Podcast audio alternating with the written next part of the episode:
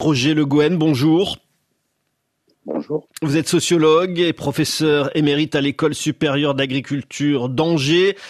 Vous présidez aussi l'association Gerdal qui regroupe des, chercheurs en sciences sociales et, des praticiens du, développement agricole et, territorial. Vous venez d'entendre cet agriculteur à, Agen. La violence, dit-il, pour résumer, hein, c'est le seul moyen pour se faire entendre? Alors, c'est une manière de manifester, de réagir qui est assez classique euh, en agriculture, où euh, depuis des dizaines d'années, les agriculteurs et leurs syndicats ont eu tendance à venir manifester devant les préfectures en, jetant euh, de la paille, en enflammant du, du lisier, etc. Et notamment en Lot-et-Garonne à Agen, où le MODEF, traditionnellement un, un des syndicats aujourd'hui très très minoritaire, était euh, majoritaire. Maintenant, c'est la coordination rurale et la, manière de, euh, dans cette ville est aussi liée au fait que les, les, grands syndicats agricoles, euh, je dirais pour faire vite, courent après un mouvement qui est né en dehors d'eux et d'autre part se concurrencent dans un essai de, de contrôle, je dirais presque de récupération de ce mouvement. Alors, vous dites, euh, vous parlez d'Agen, de la présence de la coordination rurale. On, reviendra sur le rôle euh, précisément de, ce syndicat agricole, mais il n'y a pas qu'à Agen qu'on recense euh, des actions violentes. La semaine dernière à Carcassonne, il y a une bombe qui a explosé dans un bâtiment administratif en, travaux. on signale ce matin du côté de, de Béziers un incendie chez un grossiste de vin. Il y a eu un McDo qui a été attaqué aussi hier. Pourquoi il y a cette, euh, tradition? Vous, nous disiez que c'était, classique, cette forme d'action chez les agriculteurs. Pourquoi? Jusqu'aux années 90, l'interlocuteur euh, fondamental pour le, revenu agricole et même pour euh, la régulation des marchés et des prix était l'État, les pouvoirs publics. derrière, bien sûr, l'Europe agricole, hein, la politique agricole commune, et, donc les agriculteurs euh, allaient volontiers vers euh, les bâtiments publics, l'administration euh, publique, les directions d'agriculture, les préfectures, et indirectement ensuite certaines organisations agricoles qui ont un rôle parapublic, comme la mutualité agricole, les chambres d'agriculture.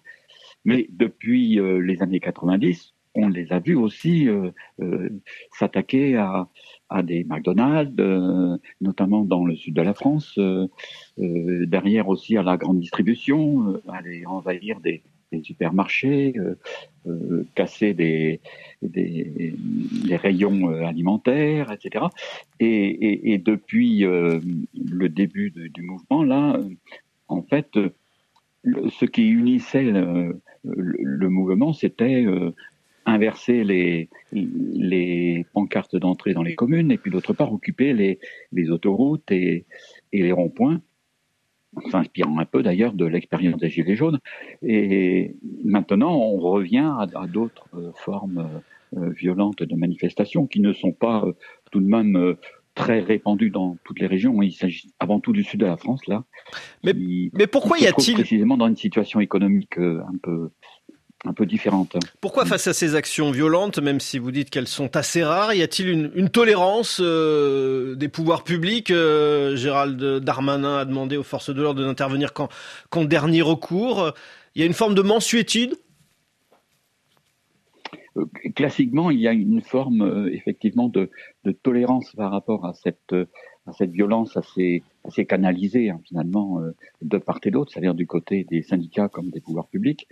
Mais dans la conjoncture présente, il faut quand même considérer que le, mouvement qui a lieu en France aujourd'hui euh, avait commencé euh, euh, plusieurs semaines et plusieurs mois avant en Pologne, aux Pays-Bas, en Allemagne, en Belgique et, maintenant dans d'autres pays d'Europe aussi.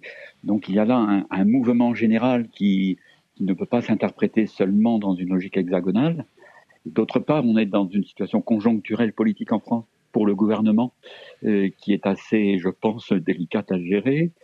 Et euh, étant donné que ce mouvement est, a pris à l'extérieur des syndicats, le, gouvernement joue la carte en fait euh, d'un encadrement de ce mouvement par les syndicats pour négocier proposer d'ici à un ou deux jours, je pense, des mesures à partir desquelles, sans doute que la question de l'ordre public va se traiter différemment.